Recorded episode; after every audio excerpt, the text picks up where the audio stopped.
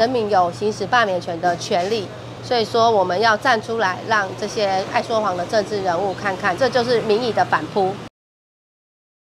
当着我面说，哎、欸，你张小博今天在电台主席啊？那那我就说，大哥，啊，你有听过张博洋吗？讲无呢，就是张小博。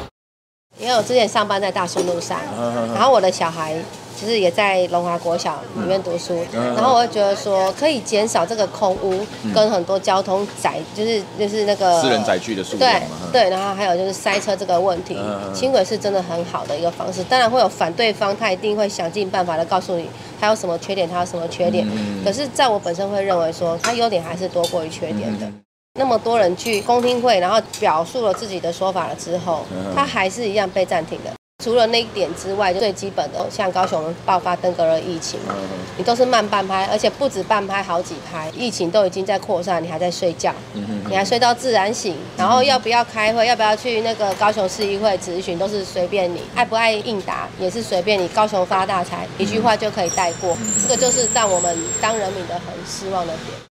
初五一开始啊，好多人来拿那个连署书，对，然后初五就开工了。对，我们其实过年没有休息啊。哦，过年也没休。我过年一直在这里。暗黑产业链全年无休。对对对。难怪市长快被罢免了。高雄人呃很愿意给你机会，可是当如果我们发现你骗我们，然后你欺负我们，其实高雄人是非常会团结，然后对抗这种外来的细菌，你知道吗？对，可是是细菌没有错。欢迎大家跟我一样，就是站出来，因为其实在这个时间点。